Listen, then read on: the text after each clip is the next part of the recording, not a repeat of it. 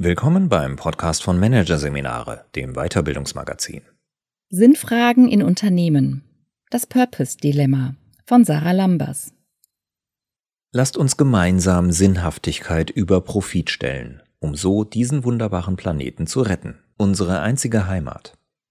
In großen, fettgedruckten Lettern prangt dieser Satz auf der Homepage des Outdoor-Bekleidungsherstellers Patagonia dass es sich dabei nicht um eine leere Worthülse, sondern um echtes Commitment handelt, wird beim Weiterklicken deutlich. Neben Hinweisen zur Pflege von Shirts und Shorts und Videos mit Reparaturanleitungen in die Jahre gekommener Kleidung finden sich Links zu Events zu Themen wie ökologischer Wandel oder Schutz unseres Ozeans. Eine Plattform, über die sich Freiwillige mit Umweltschutzgruppen vernetzen oder sich für kleine ehrenamtliche Hilfsjobs anmelden können sowie Best Cases in Sachen Nachhaltigkeit und Klimaschutz. Und tatsächlich, seit ihrer Gründung im Jahr 1973 setzt sich die Patagonia Inc. für Nachhaltigkeit und Umweltschutz ein. Darüber hinaus schafft sie für die Outdoor- und Klettercommunity einen Mehrwert, indem sie etwa in die Erforschung und Herstellung neuer Textilien investiert, wodurch unter anderem Stoffe für Funktionskleidung wie Cinchilla und Kapilene entstanden sind. Doch das ist längst nicht alles. Neben der Entwicklung neuer innovativer Produktlösungen sicherte Patagonia über die Jahre hinweg Arbeitsplätze und förderte die eigene Unternehmenskultur und die Zufriedenheit der Mitarbeitenden, zum Beispiel durch die Eröffnung von Tagesstätten zur Betreuung von Kindern am Arbeitsplatz. Es besteht somit kein Zweifel. Patagonia erfüllt die Kriterien, die es braucht, um als Purpose-Unternehmen durchzugehen. Welche das genau sind, weiß Henning Böhne. Als Change- und Transformationsexperte bei Kienbaum hat er an einer groß angelegten Purpose-Studie mitgewirkt, die sein Unternehmen vor drei Jahren zusammen mit der Unternehmensberatung Human Unlimited durchgeführt hat. Ihm zufolge bedeutet der Begriff Purpose, der übersetzt so viel heißt wie Sinn oder Zweck, die Daseins- bzw. Existenzberechtigung einer Organisation, die sich daraus legitimiert, dass sie sich als Teil der Gesellschaft versteht und über reine Profitorientierung hinaus Mehrwert für alle Mitglieder der Organisation und Stakeholder schafft und zugleich einen sozialen, ökonomischen und ökologischen Nutzen stiftet. Der Purpose unterscheidet sich somit deutlich von der Vision oder Mission eines Unternehmens, mit denen er laut Böhne häufig verwechselt wird. Es geht um die Frage, was die Organisation für andere und die Gesellschaft tun kann und nicht um lang- oder kurzfristige Unternehmensziele, so der Managing Director Henning Böhne. Neu ist die Sichtweise, dass Unternehmen neben der Wertschöpfung auch einen gesellschaftlichen Beitrag leisten sollen, dabei keineswegs. Im Gegenteil. Als Teil der Verfassung ist sie dem Wesen des deutschen Wirtschaftssystems bereits seit 75 Jahren eingebrannt.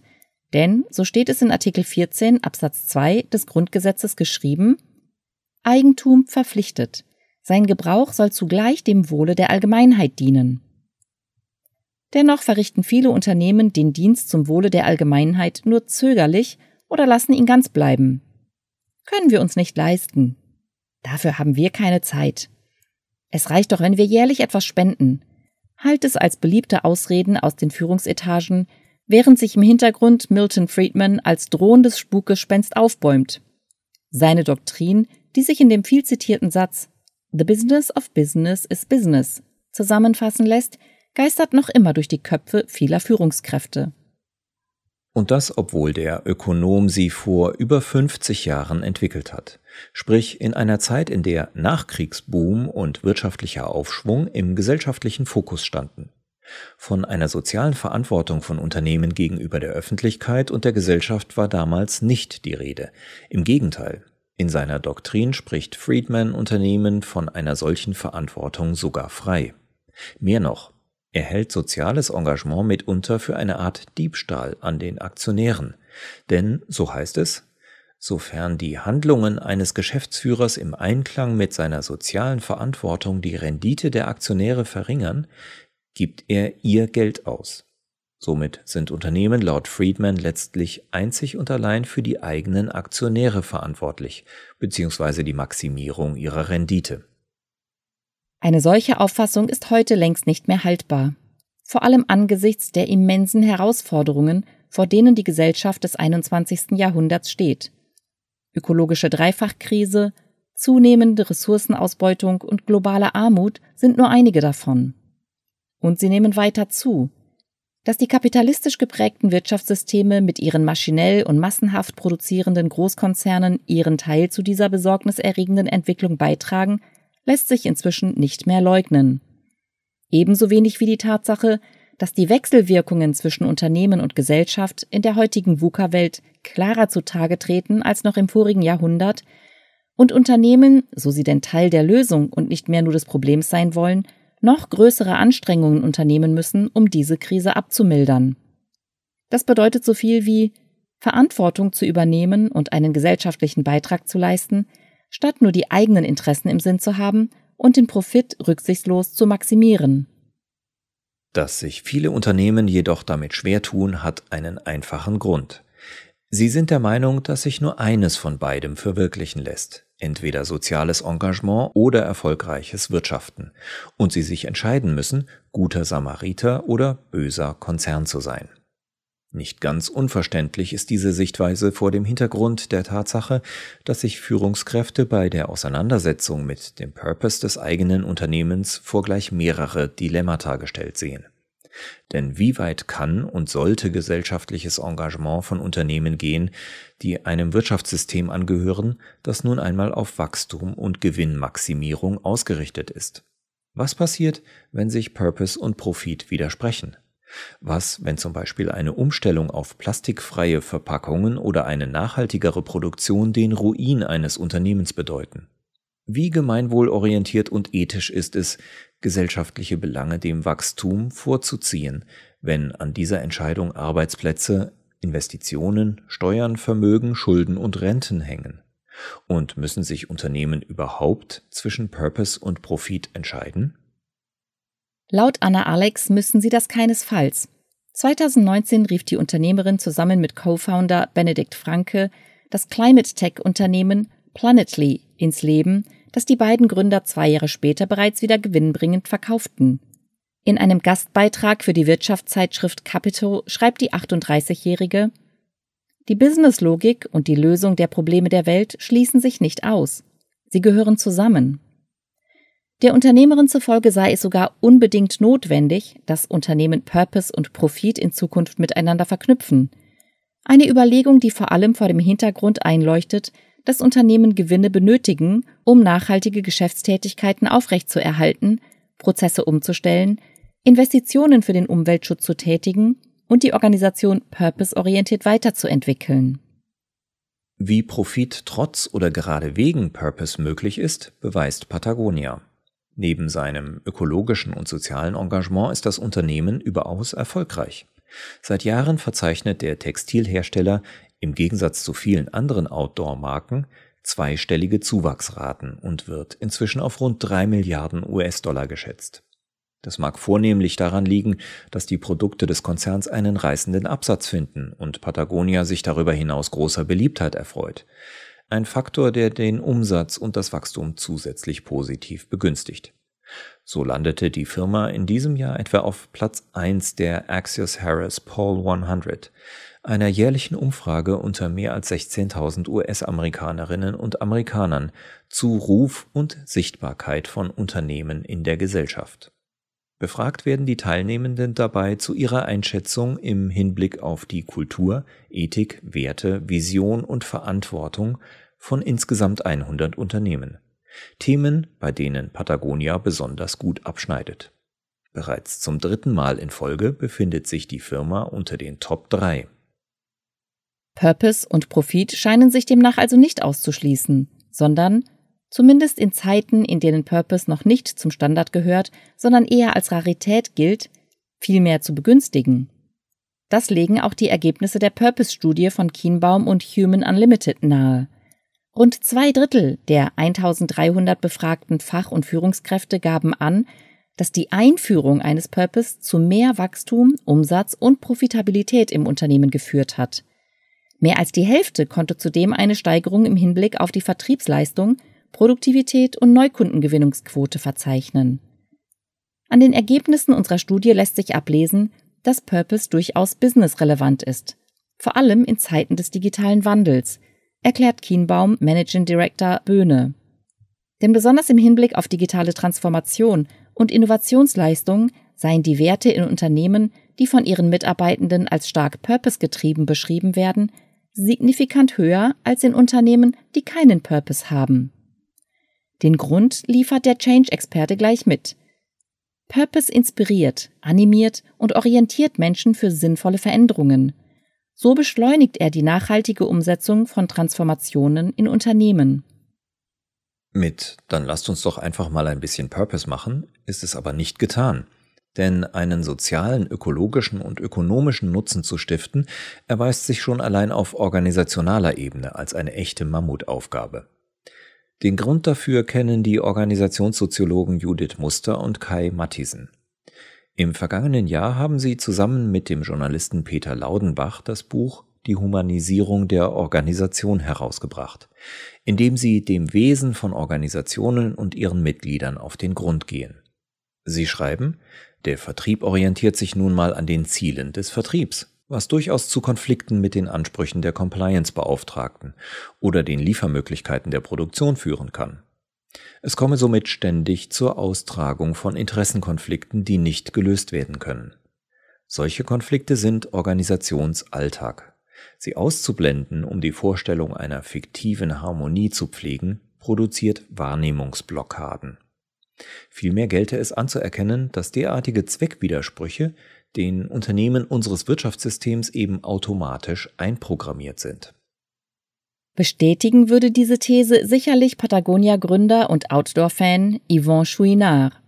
Er wurde in der Geschichte seines Konzerns immer wieder mit solchen Zweckwidersprüchen konfrontiert, die letztlich in Vorfällen gipfelten, die wenig rühmlich waren und in der Öffentlichkeit Zweifel an den hehren Absichten seiner Firma aufkommen ließen.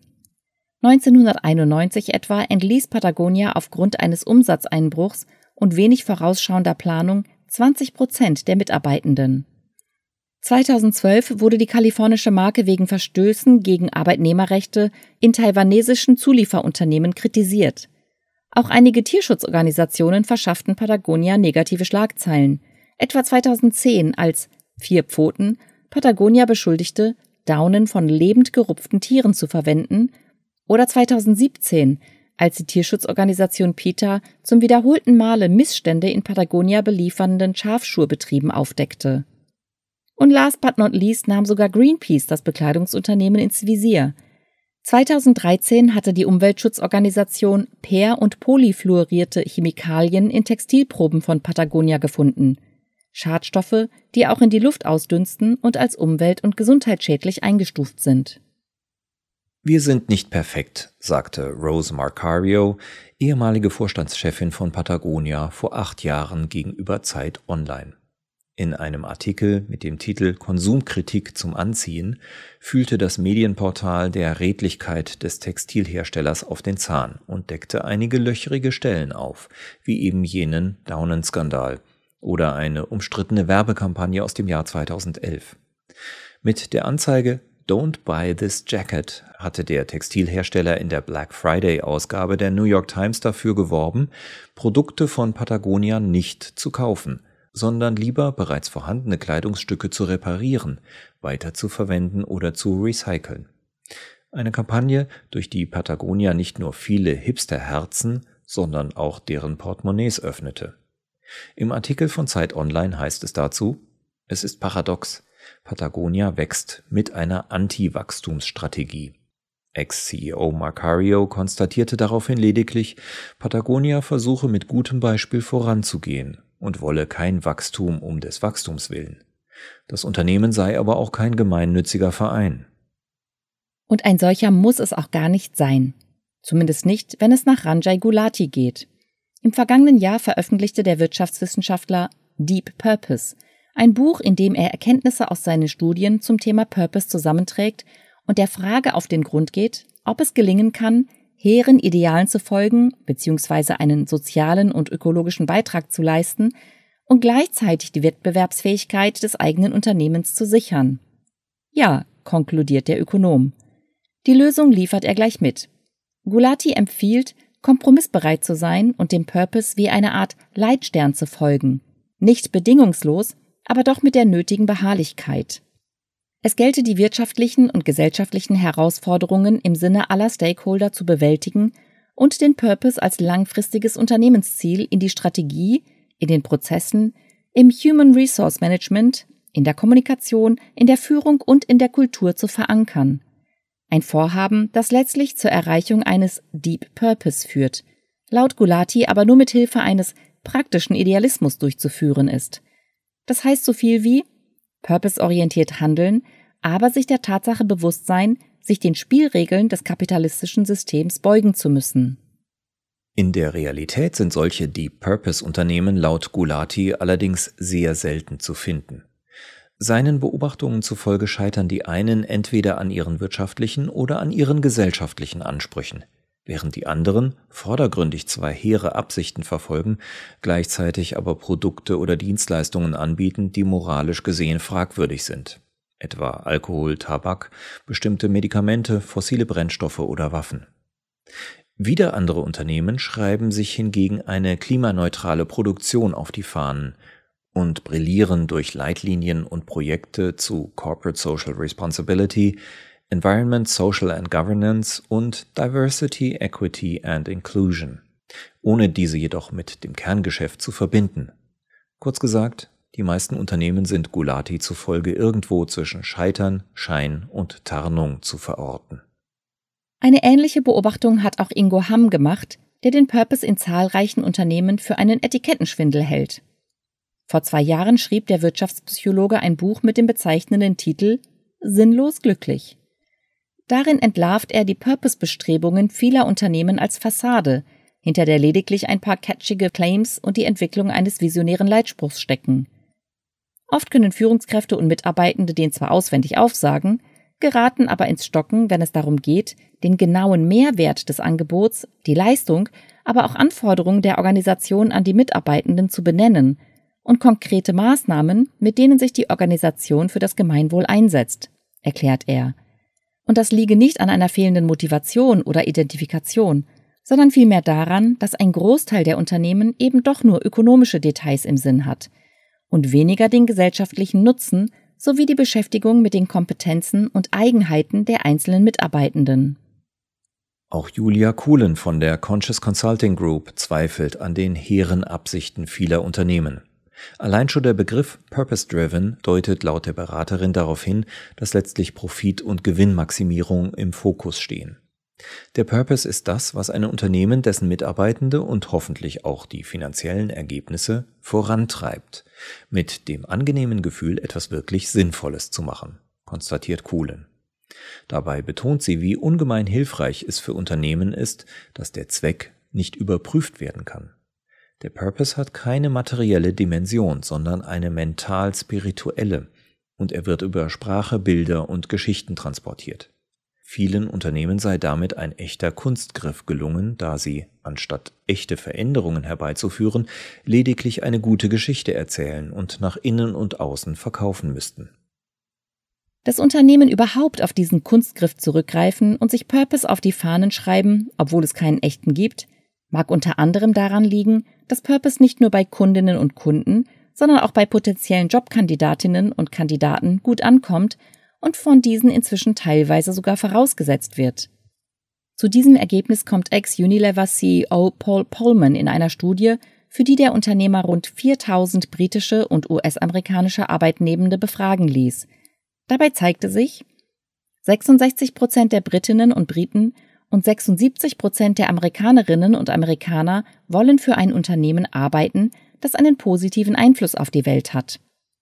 Drei Viertel der Befragten sind der Meinung, dass Unternehmen Verantwortung für diesen Impact übernehmen sollten, und rund die Hälfte würde über Konsequenzen nachdenken, wenn das eigene Unternehmen dies nicht täte bzw. andere Werte verträte. Sprich, kündigen. Im Umkehrschluss bedeutet dies, Unternehmen, die sich nicht um ihren Purpose scheren, sollten sich auf harte Zeiten einstellen. Genauer gesagt, auf schlechte Karten im War for Talents und auf eine verstärkte Abwanderung. Denn, so kommentiert Pullman die Studienergebnisse, An era of conscious quitting is on the way. Mit der Auffassung, dass es sich beim Conscious Quitting um eine neue Ära handelt, ist Paulman keineswegs allein. Auch in den Medien ist bereits von einem neuen Trend die Rede, von einer Welle, die früher oder später auch Deutschland erreichen wird.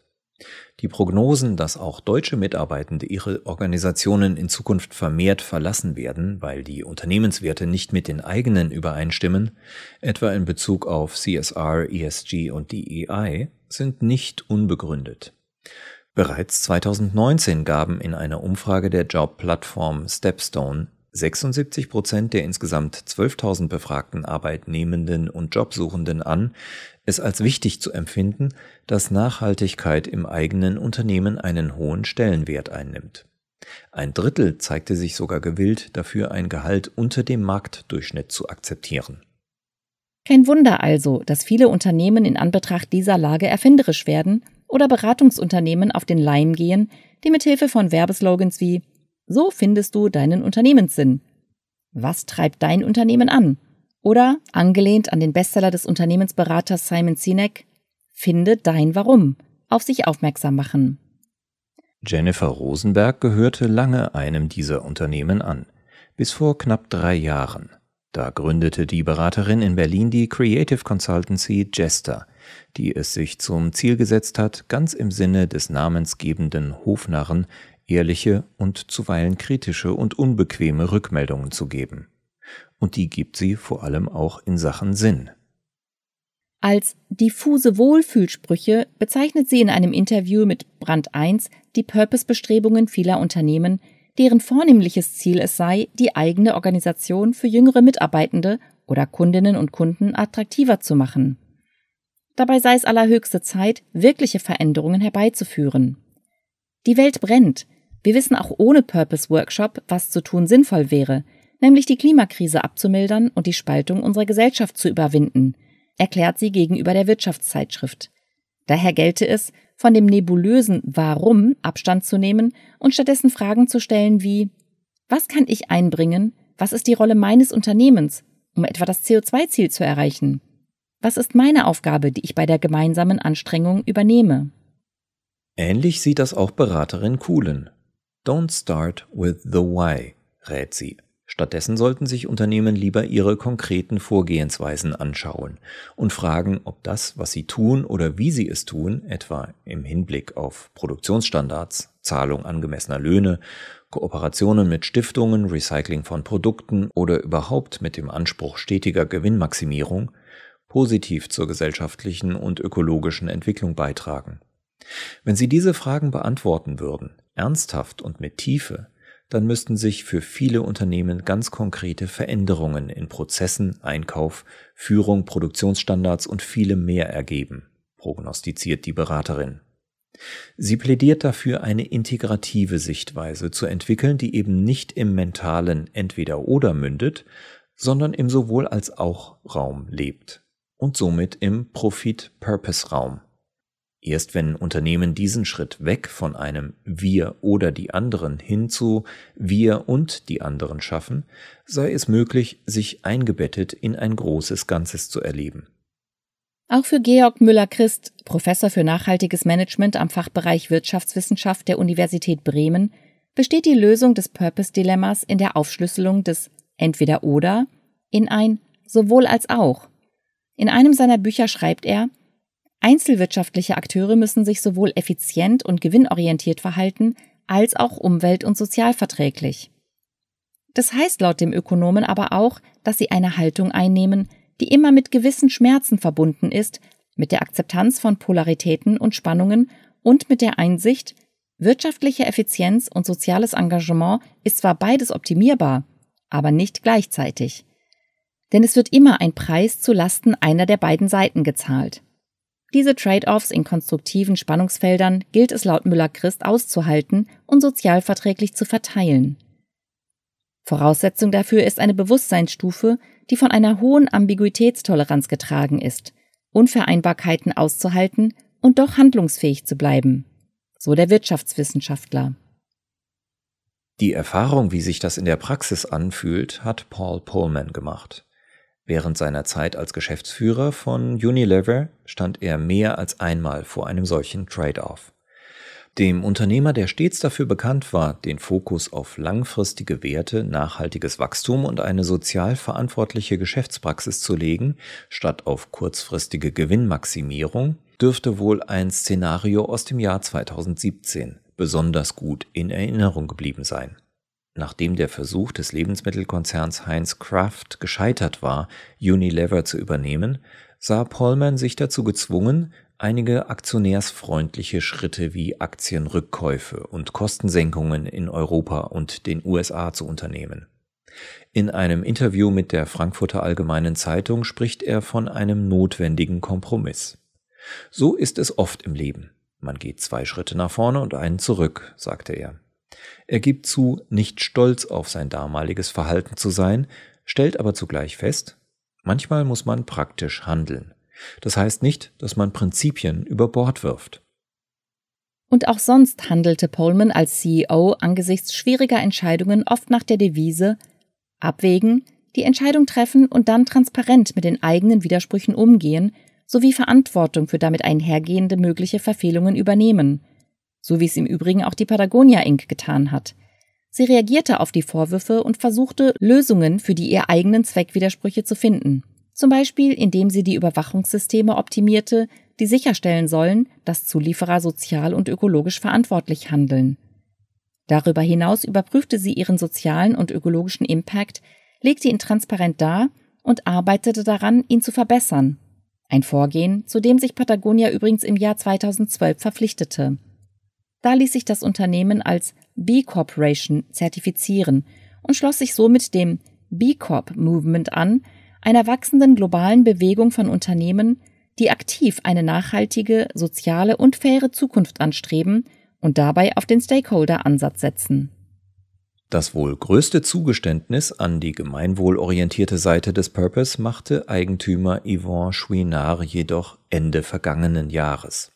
Da spendete der 84-Jährige sein Bekleidungsunternehmen an eine gemeinnützige Stiftung, die sich für den Umweltschutz einsetzt, was so viel bedeutet wie alle Gewinne, die nicht direkt wieder in die Firma investiert werden, das waren laut New York Times allein im vergangenen Jahr 100 Millionen Dollar, gehen an die Stiftung.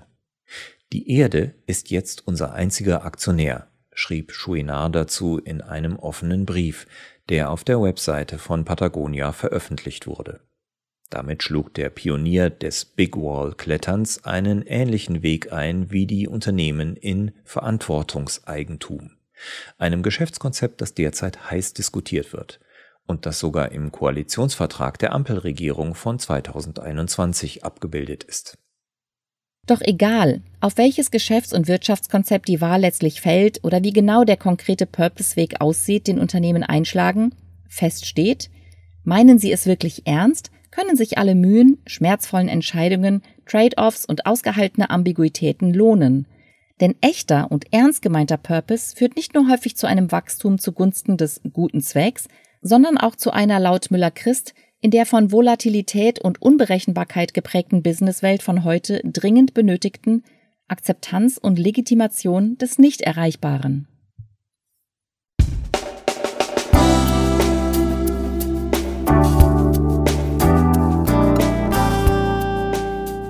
Sie hörten den Artikel Sinnfragen in Unternehmen. Das Purpose-Dilemma von Sarah Lambers aus der Ausgabe Dezember 2023 von Managerseminare produziert von Voiceletter. Weitere Podcasts aus der aktuellen Ausgabe behandeln die Themen New Pay, Route zur alternativen Lohntüte und mentales Stressmanagement. Entspannt denken. Weitere interessante Inhalte finden Sie auf der Homepage unter managerseminare.de und im Newsblog unter managerseminare.de/blog.